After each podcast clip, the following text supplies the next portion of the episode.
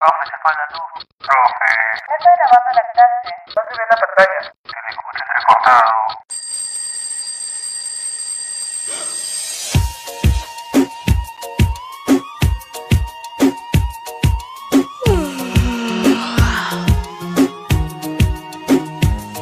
Comienza una vez más las clases virtuales de la mañana. Tengo que despertar, asegurarme que internet no se me vaya.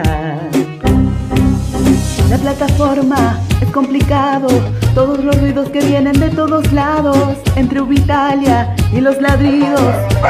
Yo ya no sé ni lo que compartí, ese archivo no pesaba tanto, pero nadie me dice el error, pulsan un botón y luego a dormir. Alumnos son están ahí, que la lista aún no he pasado. Y luego un juego en Kahoot, examen por Zoom, si falla por mí. Gracias, profe. Hasta la próxima. Nos vemos chicos, cuídense, nos vemos la próxima clase. Tengo que almorzar, pues la clase de la tarde ya se viene. Y primero a revisar los exámenes del grupo de las nueve. De esta manera es complicado, tantos alumnos y no todos han hablado, y los trabajos no han presentado. tarea. Pero al correo yo les escribí, de los memes solo están al tanto. Y el link de la sesión de hoy, esperando un clic, esperando por ti. Y en la noche yo no me rendí, de reloj yo ya no estoy al tanto. Y las sesiones de mañana están esperando por mí, Lau, tu micro, no has aprendido, Lau. Analú, no prenden sus cámaras. Entra,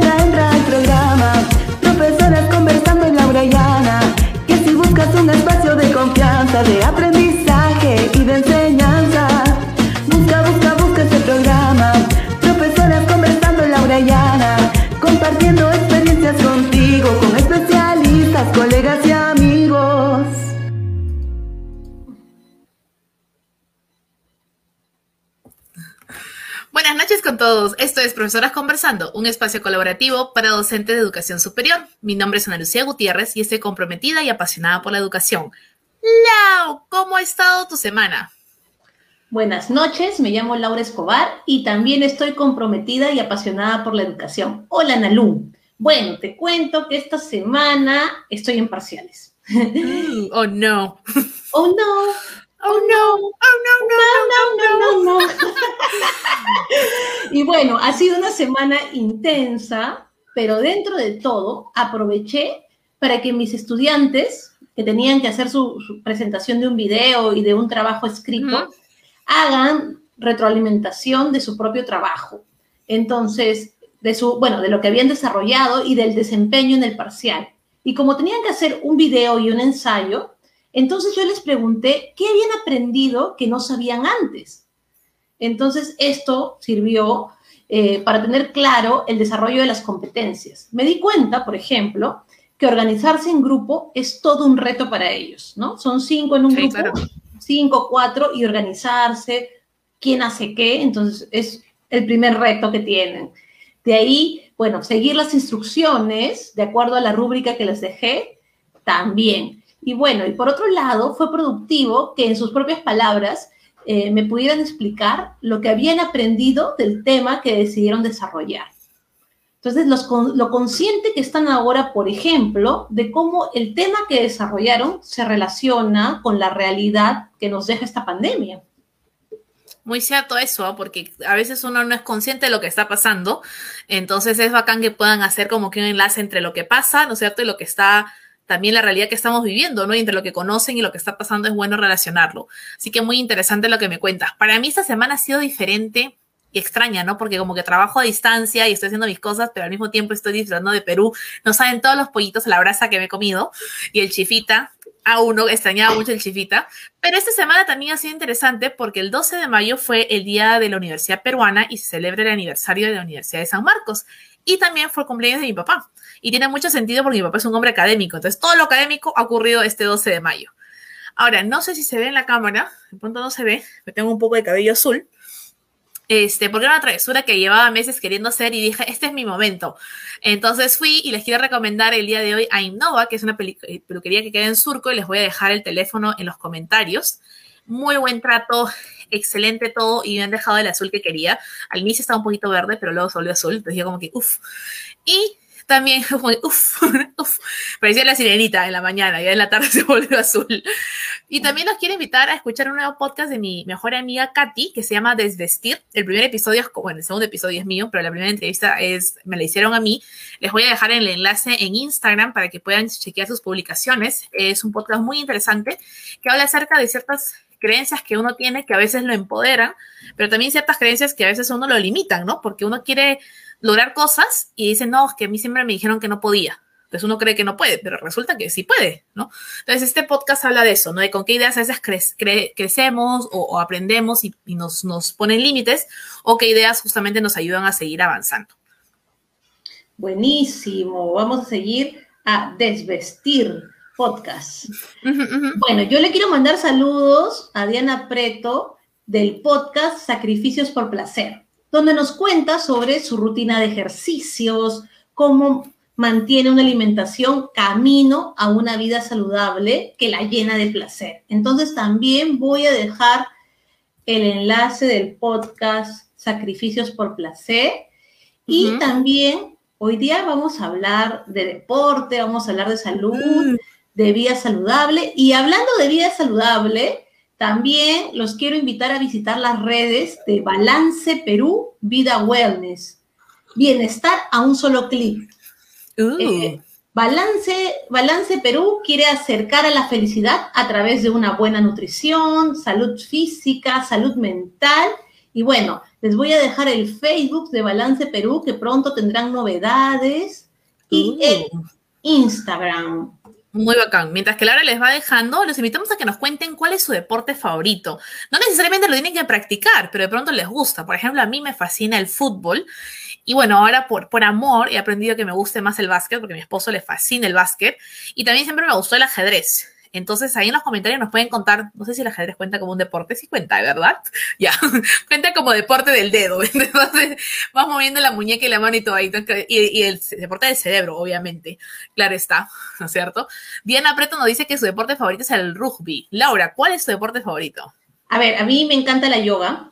Eh, me encanta, o sea, realmente siento eh, que estiro todo mi cuerpo, me siento elástica y siento que a la vez eh, trabajo zonas que no se trabajan siempre. Entonces, entonces el yoga es un es una disciplina que he aprendido que, he aprendido que me cuesta, pero me gusta muchísimo. Y por otro lado, con mi novio, con José Luis, también nos encanta montar bicicleta.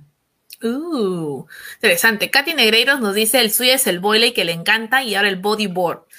Interesante. Yo cuando estaba en el cole, por ejemplo, tenía buen saque en volei. Bodyboard yo sí no le meto porque a mí me da miedo ahogarme, amigos. A mí me gusta el piso donde puedo caminar y no va a pasar nada. Todo lo que sea en agua, el agua a mí me lleva. Yo sé cómo me voy con la corriente. Así me voy como un alga, me voy, me lleva la corriente. Entonces, eh, Victoria dice, en la pandemia descubrió que le gusta hacer ejercicios y salir a correr.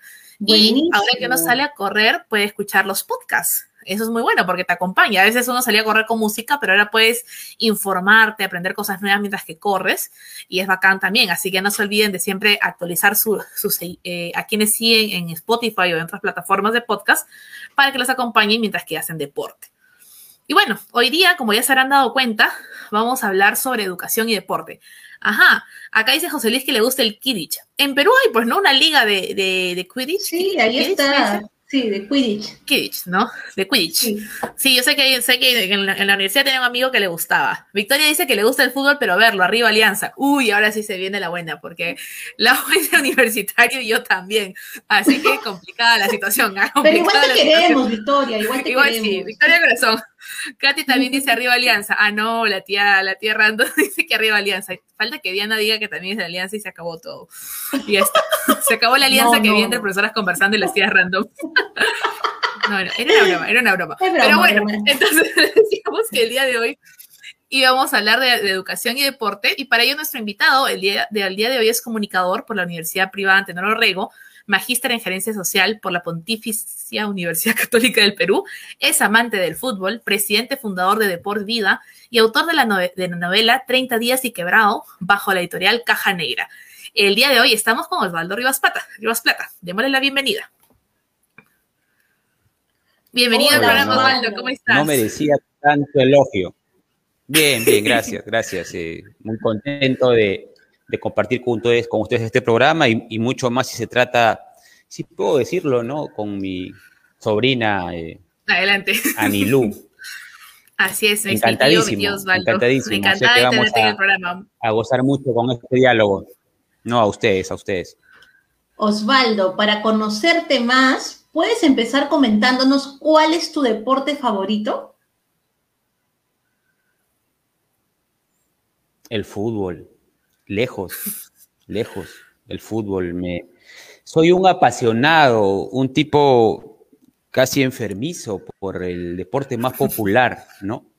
Eh, soy una suerte, soy una suerte eh, salvando distancias eh, de Gabo, ¿no? De Gabo en su ámbito futbolero. Gabriel García Márquez era hincha fanático, acérrimo, visceral enfermizo del Junior de Barranquilla, que es uno de los equipos más, más populares de Colombia, Laura Analú. Él decía que el único ámbito donde se canibalizaba, se convertía en una suerte de este, eh, eh, personaje antropomorfo, era en un estadio. Que cuando veía jugar Mm. No al sabía. Junior, eh, entraba, en una, suer- entraba en una suerte de, de- de- de- de catarsis, o, o una especie de Dr. Jekyll y Mr. Hyde y se convertía y se transformaba, insultaba, gritaba al delantero, al arquero y sobre todo, como siempre, a los árbitros, ¿no? Ese es un ritual, Osvaldo, gritarle a los árbitros, ¿no? y justo, justo hace un rato estaba con, con mi novio José Luis mirando por YouTube reacciones de un español a, a la- a las barras argentinas, ¿no? Las reacciones que tenían, porque los, los argentinos en, sus, en, su, en el fútbol son, es su religión para los argentinos, ¿no? Son muy apasionados, Sí, sí, sí, sí, ¿no? totalmente. Entonces, justo ahora Es que estás cultural, comentándome- no solamente allí. Pero claro, en uno de los países donde la gente se asombra mucho este, es en Argentina, cómo se mueve esa pasión por el fútbol desde las, desde, bueno, desde las tribunas sobre todo, ¿no? Y bueno, y coméntanos, sí, hoy- sí, claro. buenísimo. Y bueno, Eh, día, Hay un, hay un relato, hay un relato, disculpa Laura, que, que, que, que, este, un poco eh, eh, permite eh, este, resumir lo que, lo que, lo que significa la pasión del, del fútbol en, en Argentina, ¿no? Eh, eh, eh, Humberto Fontana Rosa, que es uno de los mayores literatos que ha tenido Argentina. Hacemos un paréntesis. Él decía que eh, eh, en, en su pasión por el fútbol tenía dos problemas simples. Su pie izquierdo y su pie derecho, porque no, no sabía jugar, pero era, pero era un enfermo del fútbol. Eh, entonces, él decía, que, él decía que si en Argentina, escucha bien Laura, escucha bien Anita, algún ciudadano, si le ocurría no saber de fútbol, mm, era considerado un enfermo mental, ¡Qué fuerte! ¿no? Este, oleado y sacramentado. Sí, oleado y sacramentado. Eh, luego que podías cambiar de novia, podías cambiar de partido Mm. político, podías cambiar de lo que quiera, pero nunca de camiseta. Nunca Sí. cambiarte de club, ¿no? Y se odian tanto entre hinchas, Laura, Anita, que llega al punto, que llega al punto de que si la selección argentina gana por un gol de un jugador de River, los hinchas de Boca no aceptan ese triunfo. O sea, el fanatismo, como dices tú bien, Laura, es, es este, es, es este, es eh, extremo, ¿no? Es, es este, y se han visto cosas. Religioso. Es religioso, sí, Eh, Maradona tiene una iglesia, tiene una iglesia maradoniana, ¿no? Hay una iglesia maradoniana en, en Argentina, formalmente constituida, este, que brinda tributo al que para muchos ha sido el más grande futbolista este, argentino, perdón, de todos los tiempos, ¿no? No solamente argentino, ¿no? Claro, ¿no? Sí, es. es, es, otro, es otro level. Aquí Katy nos dice que en Europa también las hinchadas son fuertes, radicales, como los hooligans, por ejemplo, ¿no? Ah, en Inglaterra. Inglaterra, esa es otra Sí, cosa, ese es otro sí, level sí, también. sí. Ahí, ahí van, ahí van peleándola. Y Diana Preto nos dice, en el rugby, el Aunque- referee es muy respetado. Los jugadores lo respetan y solo los capitanes pueden hablar durante, hablarle durante el partido. Sí, es cuestión de culturas también, ¿no? Muchos aseguran que el deporte es un reflejo de la sociedad, ¿no? Eh, mira que no tenemos mucho de qué jactarnos en el Perú, Laura, Ana, ¿no? Eh, el fútbol eh, tiene muchos visos de, de violencia, muchos este, conflictos que de la cancha se trasladan también a las tribunas y a la, y a la sociedad en general. Eh, eh, pasa porque eh, somos una sociedad informal, admitámosla, ¿no? Y el fútbol, siendo un deporte tan popular, tan enraizado, no hace sino recoger esas, esas taras eh, eh, o esos, esos defectos, ¿no? Claro. Y bueno, la mayoría de deportes se practican o en equipo, como en el fútbol, o en pareja, como el tenis, el ping-pong, ¿no? ¿Qué nos puede aportar, por ejemplo, el deporte en situaciones extraordinarias como la que nos toca vivir ahora que estamos con distanciamiento social y tal vez no podemos jugar en equipo, de repente en pareja sí? ¿Qué nos puede aportar el deporte en estas situaciones extraordinarias?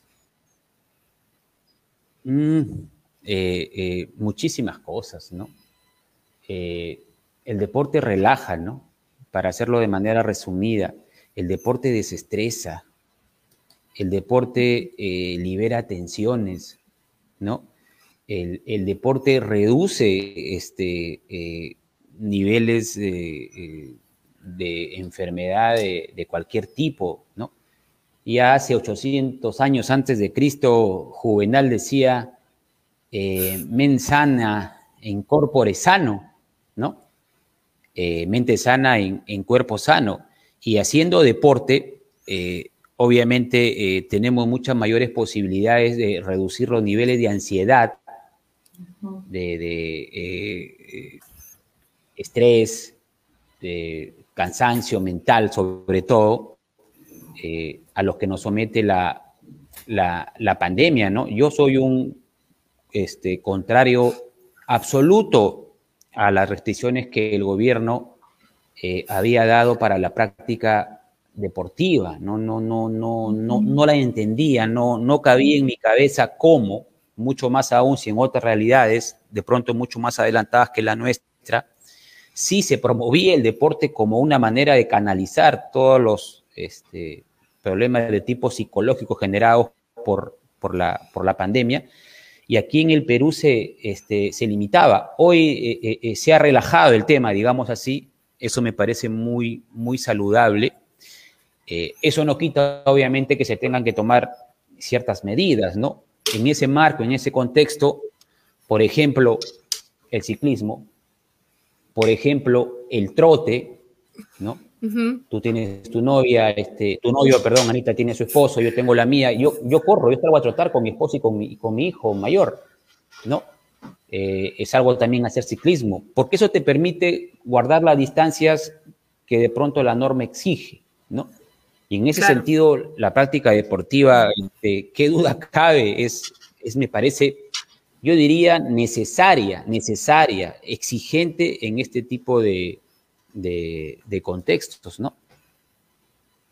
Exacto, ¿no? Sí, yo he tenido la, bueno, he, he visto que las personas están saliendo en bicicleta bastante, aumenta, el- el- lo bueno de este, de este periodo de distanciamiento social que estamos viviendo es que ya al menos En Lima se han abierto más las ciclovías, Eso se han claro, instalado más. ciclovías, entonces ya hay la oportunidad de que no solamente tengas que esperar el domingo que cerraban las calles para usar la bicicleta, sino ahora puedes estar, tienes un canal de, eh, para transportarte de lunes, a, de lunes a domingo, todos los días, ¿no? Y, la, y veo también, Osvaldo, que han aumentado las tiendas que te ofrecen el servicio, bueno, que te ofrecen productos eh, para hacer ciclismo, incluso eh, los que te ofrecen para bajar a la playa en Magdalena, yo vivo muy cerca a la bajada en la playa, han puesto incluso un servicio para ayudarte a, con tus llantas, con tus equipos de bicicleta para que luego... Sí, sí, hay, hay muchos negocios alrededor de la bicicleta que han aumentado en este último año.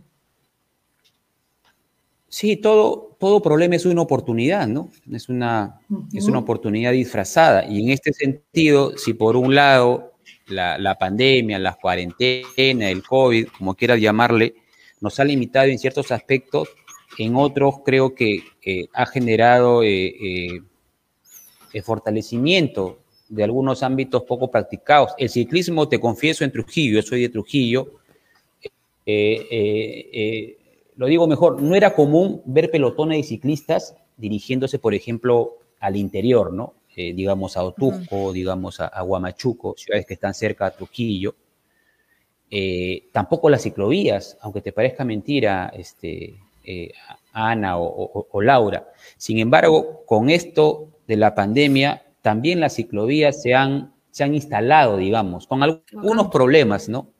Mal señalizadas, por ejemplo, pero luego se ha intentado corregir. Y de la misma uh -huh. forma, como dices tú, las tiendas que ofrecen artículos asociados al ciclismo este, se, han empezado, se han empezado a abrir. Y eso es bueno, eso es, eso es importante. Claro. De la misma forma, los fines de semana se ha hecho común a ver grupos de personas trotando, yéndose, por ejemplo, a Huanchaco, que es un balneario muy, muy famoso, lindo, muy, sí. un destino turístico muy conocido en, en, en Trujillo. Y eso es importante. Inclusive, si habláramos del ámbito familiar, ¿no? Eh, hoy, habida cuenta que muchos tienen que trabajar desde sus casas, de alguna forma han estrechado vínculos con sus familiares directos, digamos. Y también hay manera de hacer deporte en esos, en esos ámbitos, ¿no? Eh, yo, yo, yo aconsejaría mucho las actividades lúdicas, ¿no? Todo tipo de uh -huh. juegos, ¿no? no se burlen de mí, ¿no? La, chapadita, la dieva, la que jugaba yo, ¿no? Este, el, las escondidas, cosas así, me parecen adecuadas en la medida que se puedan desarrollar dentro de casa, pero en espacios muy ventilados. Este, si vives en, en casa, se me ocurre en la azotea, ¿no? se me ocurre en el patio, uh -huh. si vives en departamento, uh -huh. en la sala o en algún recinto que tenga cara hacia la calle. Pero las actividades lúdicas me parecen este, muy, muy, muy adecuadas este, si quisiéramos practicar en familia y sin salir de casa, ¿no? Claro, sí, está súper las sugerencias que nos están Sí, nos Laura está dando. corriendo detrás de sus gatos dentro del Sí. departamento. Y yo corro detrás de mi cachorra detrás del departamento para chaparla. A ese es el espacio cerrado Sí. para correr. Y a veces es al revés, ¿ah? ellos practican su cacería con nosotros también. También, ¿Me he yo tengo un perro de, de mi familia que me persigue por toda la casa y tengo que estar corriendo para correrme de él. Así que es muy cierto. Es ida y vuelta. Sí, vuelta.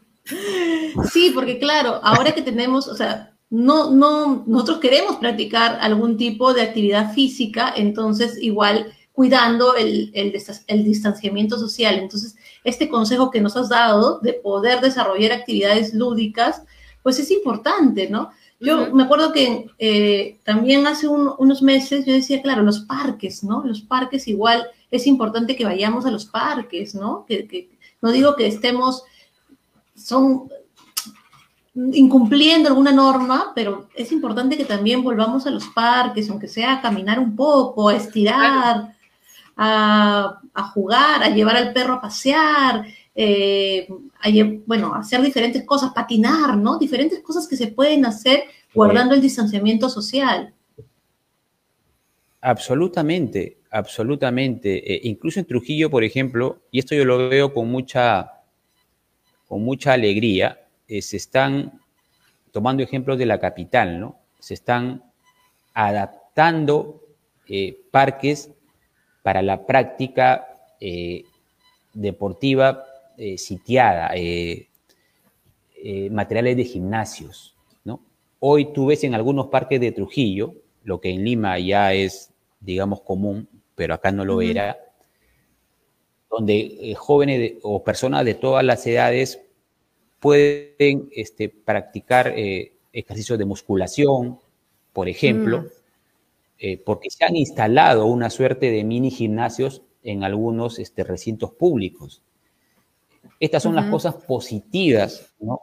Porque no todo es malo, todo problema es una oportunidad para ser mejores, repito, que la pandemia se puede decir ha traído. De ahí que se conserven, de ahí que se sostenga, creo que es otro tema. es un reto en una sociedad, como, como ya lo hemos dicho, algo insegura, ¿no? Sí, es un reto, como tú, como tú lo estás mencionando, y qué bueno que tengamos esos retos, ¿no? Que siempre tengamos Sí. retos nuevos que poder este, enfrentar. Y dime, por ejemplo, y si hay profesores que nos están escuchando, porque nosotros siempre pensamos en los profesores, Toda en la vida, toda la vida. en cómo mejorar su calidad de vida, porque de hecho, justo esta semana le estaba contando a Ana Lucía que estábamos en parciales, ¿no? Volviéndonos un poco locos, pero de hecho, ¿cómo, cómo llegar, eh, cómo podría ser ese profesor que hace tiempo no hace deporte y que quiere empezar? O sea, ¿qué consejos le puedes dar para alguien que quiere reiniciar alguna actividad física, ¿no? Porque a veces quieren reiniciar en frío y al segundo día terminan adoloridos, Sí, al tercer sí. día terminan y dicen, ya Sí. no más, me ha pasado, me ha pasado. Sí, sí, y hay algunos que poco lo han practicado, ¿no? Dentro de una, dentro de una este, costumbre algo sedentaria, ¿no? Pasa con muchos docentes y que hoy, por contexto de pandemia, eh, sienten que están obligados a hacerlo, ¿no? Cuando no debería ser así, el deporte debería formar parte de, Mm. de la vida habitual de cada, de cada persona. Y, y como dices tú, pues para muchos resulta como, como prender un carro, ¿no? Mm, Tienes que calentar antes. ¿no? Eh, eh, y, y- y- y ese consejo les, les daría, ¿no? O sea, les daría el consejo habitual para alguien que va a desarrollar una práctica deportiva, ir de manera gradual, este, Ana, Laura, eh, progresiva, ¿no? Tomar mucho líquido, tomar mucho líquido, eh, Sí. alimentarse con, con, valga la redundancia, con alimentos que, que tengan mucho carbohidrato, que te permita la energía suficiente para desarrollar actividad deportiva que en tu caso eh, la has dejado de hacer por mucho tiempo. Eh, tres, usar material adecuado, la logística adecuada, ¿no? Ujú. Algunos que tienen poca costumbre después se empiezan a correr con zapatos o, o- o- o de pronto sandalias y, y eso no es lo adecuado porque estás proclive a, a lesionarte.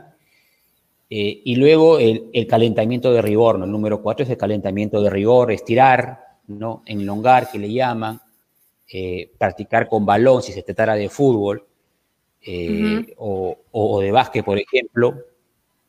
Y luego ya dentro de la actividad deportiva en sí, eh, ir de manera progresiva. Si vas a trotar, por ejemplo, el primer día correr un kilómetro, ¿no? El segundo día tres, y así sucesivamente, hasta que eh, lo tomes o lo asumas de manera eh, habitual, ¿no? Interesante, claro, uno tiene que hacerlo de a poquito, ¿no? Porque hay gente que también sale y dice, hoy corro 10 kilómetros porque así de intenso soy. Y después, como dice Laura, llegan a su casa destrozados y dicen, ya corrí los 10 kilómetros de la semana, ya no más, ¿no? No, Entonces pero hay que ir pasito pero-. Terminas frustrado y terminas Claro, frustrado. obviamente. pero yo creo que lo que pasa no es, Claro.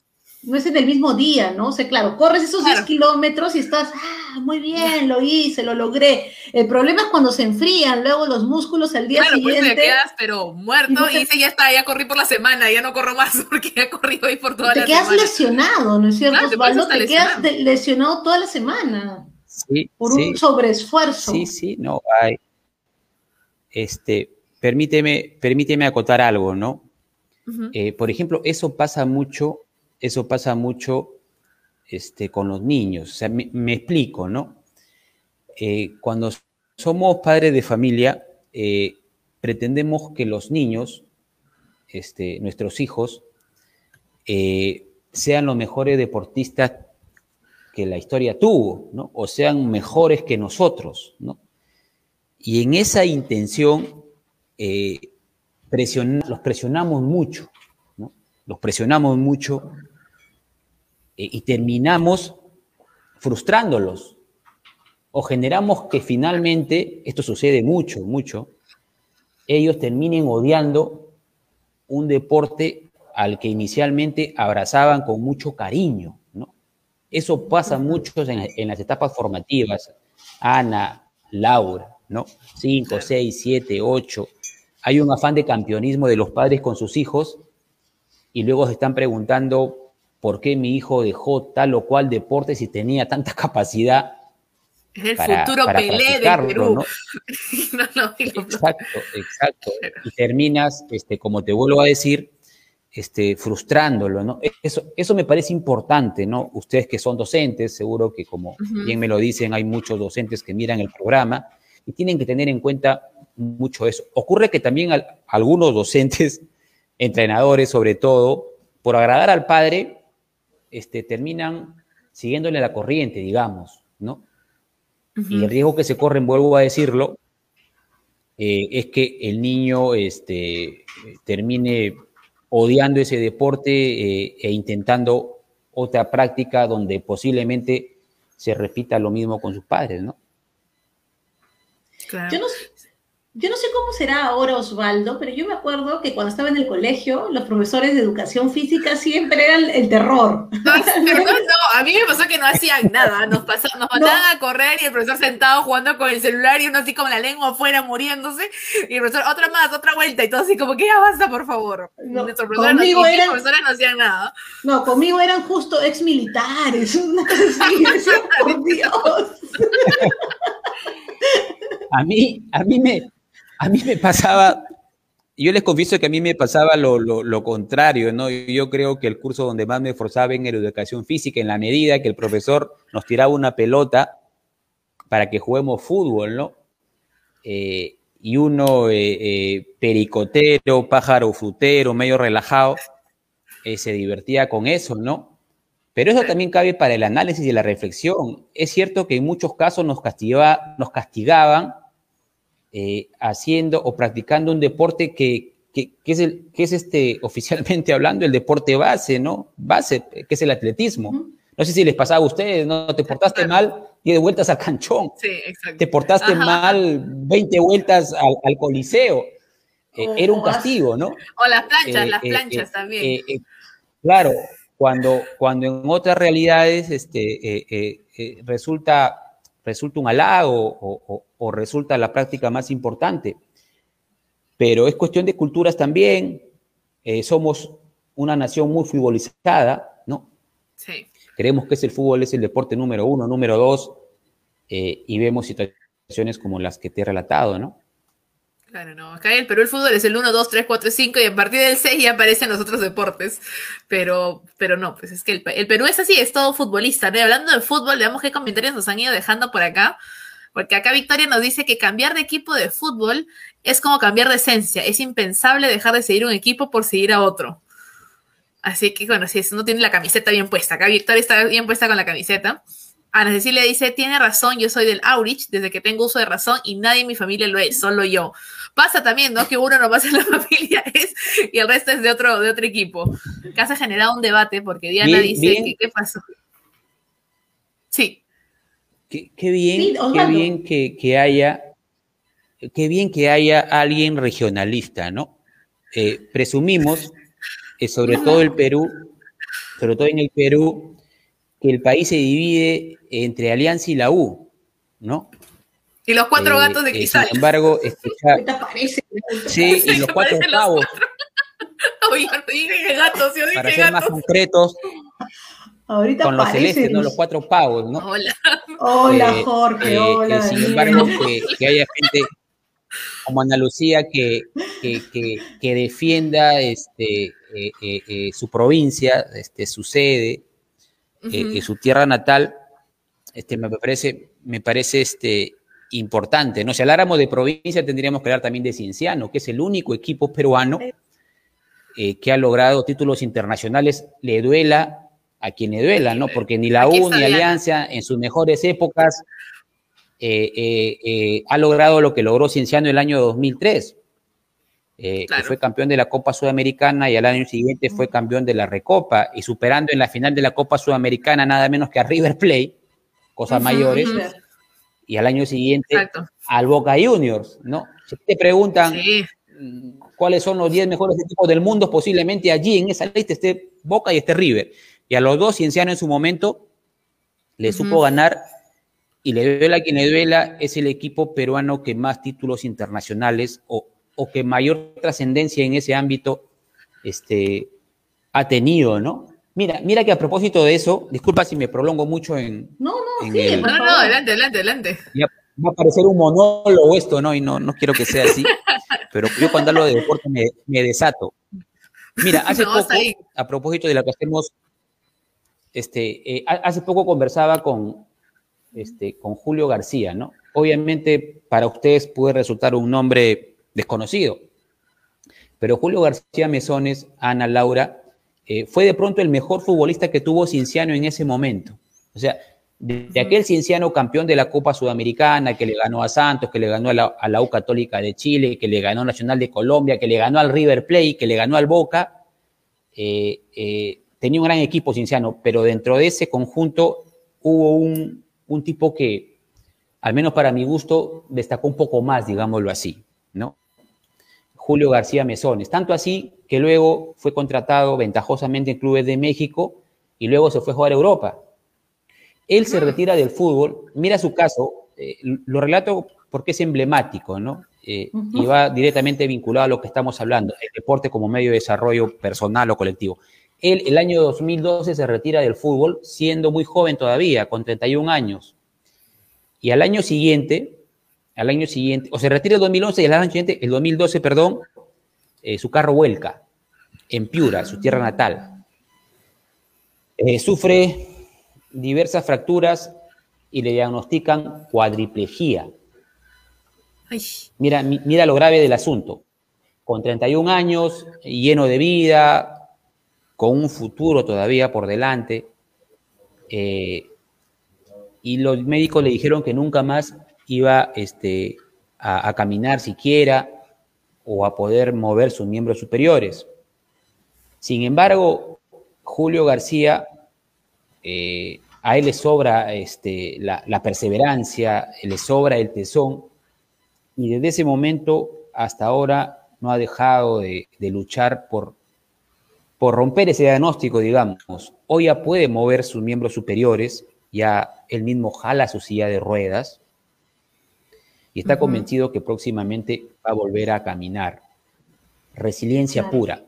Conversaba Sí, claro. con él hace unos días a propósito de un segmento que tenemos en la asociación que dirijo y él y yo le preguntaba este, eh, eh, a, qué, a, qué, a qué obedece esa, esa evolución que a, que, a, que a todo el mundo sorprende, ¿no?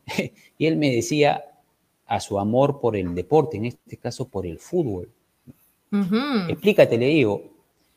Yo en el fútbol, me decía eh, mm, Osvaldo, eh, estado acostumbrado a las, a las lesiones, al, al roce constante, al juego fuerte, ¿no? El fútbol es un deporte de contacto, a las emociones extremas. Entonces, me ha permitido convivir con el dolor de alguna forma, con las lesiones. En ese sentido, mi accidente ha resultado como una lesión más, de la que tengo, como me ha ocurrido tantas veces en mi trayectoria, que salir a fuerza de voluntad y coraje. El fútbol me ha enseñado además reglas, a respetar, en este caso a un árbitro, a mantener las normas. Para mí el fútbol ha sido una escuela educativa y al fútbol le debo el hecho de que estoy evolucionando, ¿no? Eh, eh, Julio García Mesones este, no llega a los 40 años, eh, o recién tiene 40 años, y creo que es un ejemplo este, que resume, que resume eh, eh, lo que hacemos en, en De por Vida y la importancia del deporte, además, como, como medio este, justamente educativo, ¿no? Como medio de, de empoderamiento, ¿no? Como, como, como decía Nelson Mandela, este, permite romper la- las barreras sociales más marcadas, ¿no? Eh, y, y Julio Sí. García es un ejemplo claro de ello y te podría dar este, en muchos más, ¿no?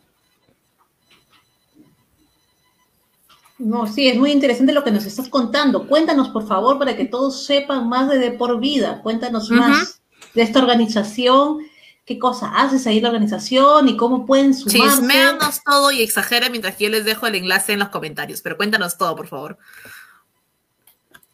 Eh, gracias. eh, de por vida eh, es una asociación que nace el año 2008. Yo soy el promotor, soy el fundador, soy el que limpia los vidrios, el que cierra la puerta, el que apaga las luces.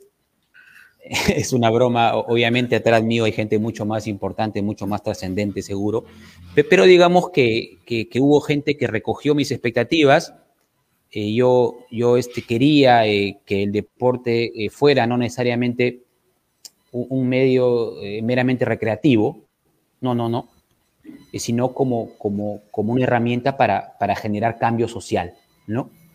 Dada, dada, dado el impacto que generaba este, en cualquier este, grupo, ¿no?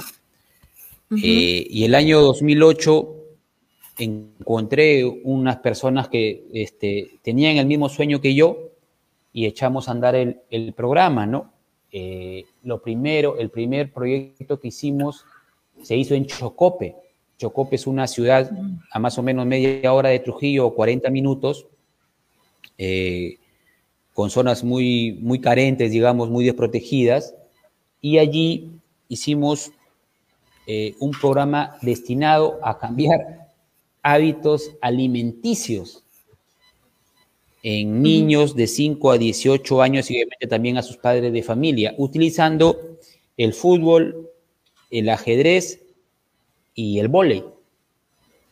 Eh, conseguimos el apoyo, el aval de- del alcalde, que así como yo eh, creía mucho en el poder que- que tenía la práctica deportiva, y nos fue muy bien, nos fue muy bien. Trabajamos ahí cerca de ocho meses y a partir de esa primera experiencia hemos ido obviamente corrigiendo, corrigiendo y a la fecha hemos, digamos, atendido, si se puede decir, a casi 10.000 beneficiarios, ¿no? Entre niños eh, y eh, eh, jóvenes, adultos, profesores, eh, niños con síndrome de Down. Trabajamos también mucho con ese, con ese sector y eh, apoyados por entidades eh, de muchísimo rigor, ¿no? Como las agencias de las Naciones Unidas, llámese el PNUD, llámese UNICEF, eh, como la Embajada de Australia en Perú y Bolivia, que es la que nos permitió el, el financiamiento para el programa Deportes sin Límites, que es justamente el que está direccionado a niños y adolescentes con síndrome de Down. Ese programa lo manejamos desde el año 2000, 2015. eh, y otras entidades eh, que, que- nos han permitido que, que de por vida, eh, digamos que, que se gane un sitio. Mira que recientemente, recientemente, en, en octubre del año pasado, eh, hubo una convocatoria mundial para eh, desarrollar actividades que tenían como fin disminuir eh, los índices de, de discriminación por color, ¿no? por raza. Eh, y dentro de los que fueron, digamos, elegidos tras presentar propuestas, estuvo De Por Vida y Mujeres Fútbol Club, que es otra ONG, en este caso de Lima, representando al Perú, eh, representando al Perú, ¿no? El, el- el programa se llamaba, eh, este, traduciéndolo, El color negro también importa, y se desarrolló de manera simultánea en todo el mundo, en todo el mundo. Y como parte de eso, eh, tuvimos que hacer talleres de manera virtual, conversatorios, charlas, eh, pero eso te explica un poco eh, cómo es que de por vida eh, se ha podido ganar un, un espacio, ¿no? Eh, siempre con perfil bajo, no es la, la, promoción intensiva lo que nosotros buscamos, pero, pero venimos, venimos, gracias a Dios, bien, bien. Uh -huh. hoy por la pandemia hemos tenido que adaptarnos, ¿no? A trabajar este, de manera virtual. El, el contacto físico, como ustedes saben, es, es, restringido. Mucho más en nuestro caso porque algunos de los programas son dirigidos a niños con síndrome de Down. Ellos claro. son, este, digamos, vulnerables. Y hemos este, tenido que, que, adaptar esos programas e inclusive eh, generar este, nuevos contenidos, ¿no? Nuevos contenidos. De, dentro de esos nuevos contenidos están estos diálogos o conversatorios con personajes que inspiran, que inspiran. Caso Julio García, del que les acabo de relatar. Uh -huh. Caso César Malqui, que es un personaje de pronto desconocido, pero es jefe de utilería de uno de los clubes más importantes del Perú, que es la Universidad San Martín de Porres. Es un tipo que, que trabaja, digamos, detrás del escenario, poco valorado, pero, pero cuya obra es muy, muy importante, ¿no? Y así como ha trabajado, o trabaja en San Martín casi 20 años, ha trabajado en clubes muy valorados en Trujillo. Acá la gente lo conoce mucho, caso, caso Manucci, caso, caso Deportivo Pau. También hemos entrevistado a Andrea Cedrón, que es de pronto la mejor nadadora de la historia de, del Perú, mundialista, atleta olímpica, a Milagros Martínez Cartagena, que es una destacada voleibolista, pero además psicóloga y jefa de recursos humanos de empresas transnacionales. O sea, el deporte como un medio de empoderamiento más allá del, de la cancha de fútbol, de la cancha de básquet, del tatami si fuera karate, del ring si fuera box. ¿no? De eso se trata, uh -huh. de eso se trata. Yo creo que yo creo que así me entienden mejor lo que buscamos con De por Vida, claro. porque este, muchos suponen que somos una academia de fútbol o una academia de vóley, ¿no? Y no, no, uh -huh. no, no. Usamos como medio, digamos así, claro. eh, el deporte y ese poder magnético que tiene.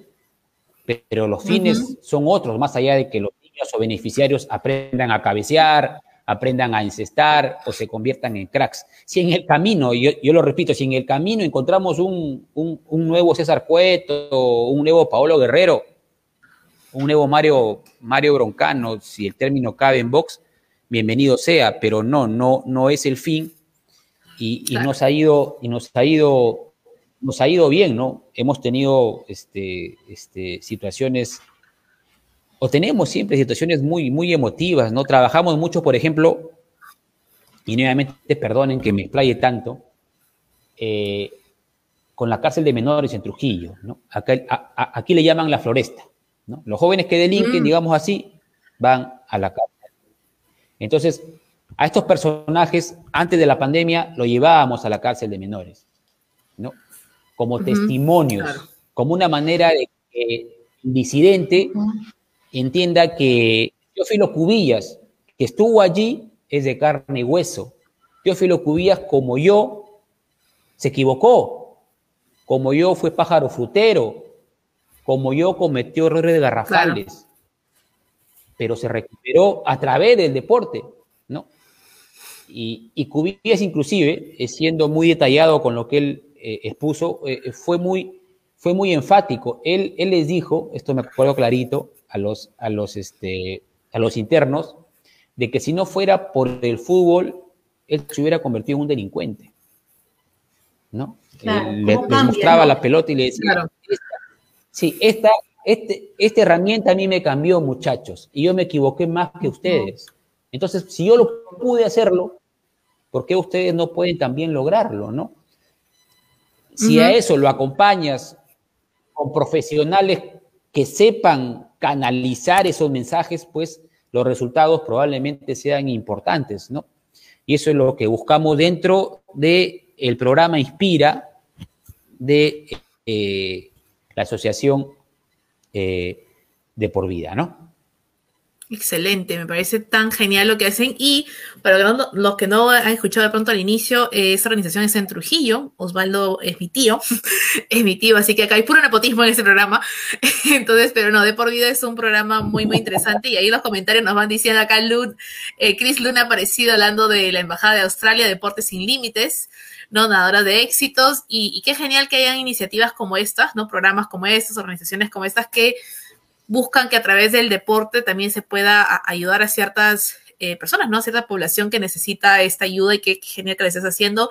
Y muchísimas gracias, eh, tío Osvaldo, por estar en el programa. Gracias por acompañarnos el día de hoy hablando de educación y de deporte.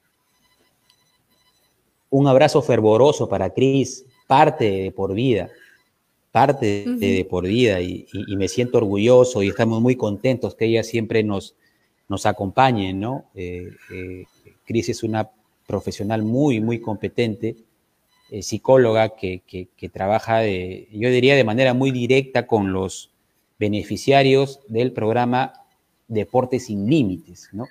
Ella capacita, yo diría empodera, no solamente a los, a los alumnos, sino también a sus padres de familia, porque eh, qué duda cabe que, no, que, no basta con trabajar con los niños o, los jóvenes, ¿no? sino también eh, eso tiene que ir de la mano con, un reforzamiento con quienes más vínculo tienen con ellos, que son en este caso los padres de familia y madres de familia, y en ese sentido Cris Luna, eh, Orlando Valareso, ambos psicólogos, Rina Gamarra, que es comunicadora, Pilar Vidal, que es nutricionista, y los voluntarios que tenemos de las universidades locales de Trujillo son todos muy importantes, ¿no? No, grandes agentes de cambio, según todo lo que nos has estado contando y lo que hemos visto en tus redes sociales. Eh, qué bueno que tengas una plataforma que esté formando agentes de cambio para nuestra sociedad que tanto lo necesita.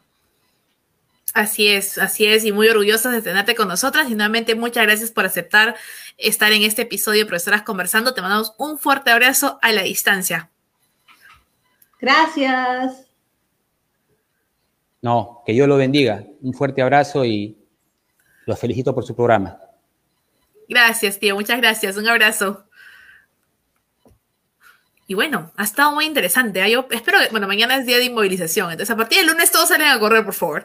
Mañana, no. sábado, mañana sábado es inmovilización. Ah, mañana es sábado, ¿no? Lo que sabes que está es que cuando yo estoy en Israel hago el episodio los sábados en la mañana. Pues, entonces se me cruzaron todos los chicotes. No mentira, mañana sí pueden salir. Era la broma. Entonces mañana, por si acaso ha habido un, un aviso, un anuncio, este muy importante que a partir de, a partir del 3 de junio los ciclistas que incumplan el reglamento de tránsito les van a poner papeletas también. Atentos ciclistas. Yo estoy totalmente de acuerdo de eso porque a mí me han casi atropellado mil veces los ciclistas. Y a mí me, o sea, yo no monto bici porque soy bien torpecita, pero me parece muy bien que la gente monte bici, pero donde les toca, ¿no? Sin atropellar a los peatones, porque mm. tampoco siente la pista porque te expones a que también el carro, como no manejan bien tampoco, el carro te lleva de encuentro, ¿no? Entonces, respetando las, las reglas de tránsito que ya se les está poniendo, me parece excelente todos, multémoslos a todos por igual. Entonces, muy bien. me parece muy bien. Tenemos el radar del docente. Bueno, los invitamos a visitar la página Museos de Lima, donde podrán encontrar qué museos de Lima están abiertos para la visita, así como iglesias, conventos, em, sitios em, históricos, entonces ahí les dejamos la página para que puedan eh, visitar museos de Lima, que tan importante, ¿no? Así como el deporte también.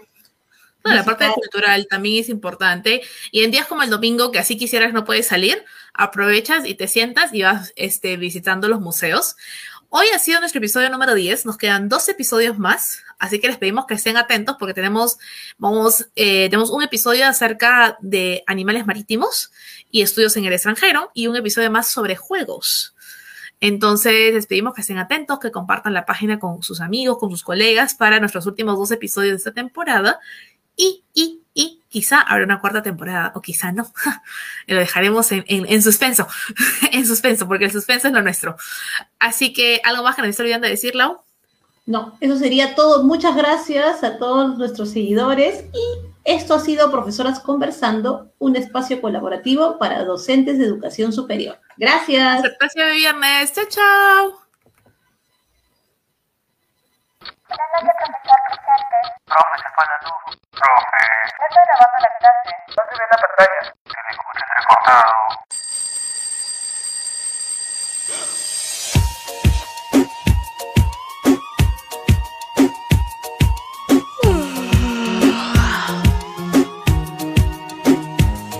Comienza una vez más las clases virtuales de la mañana.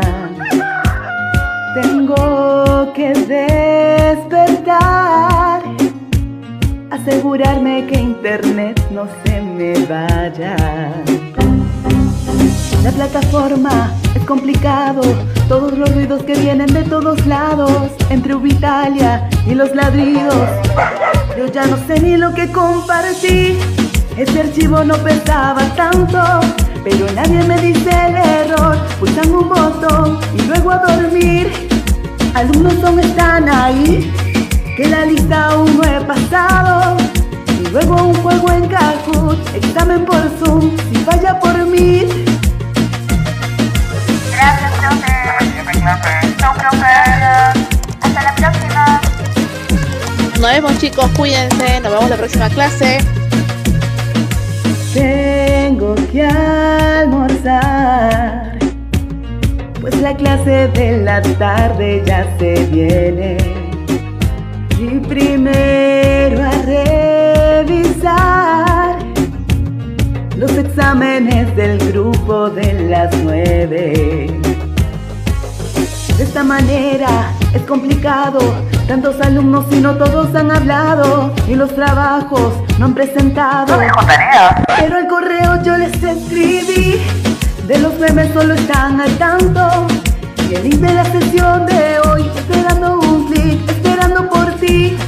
Y en la noche yo no me rendí, de reloj yo ya no estoy al tanto. Y las sesiones de mañana están esperando por mí, esperando por mí. Lau, tu micro, no has aprendido, Lau. Analú, no prenden sus cámaras.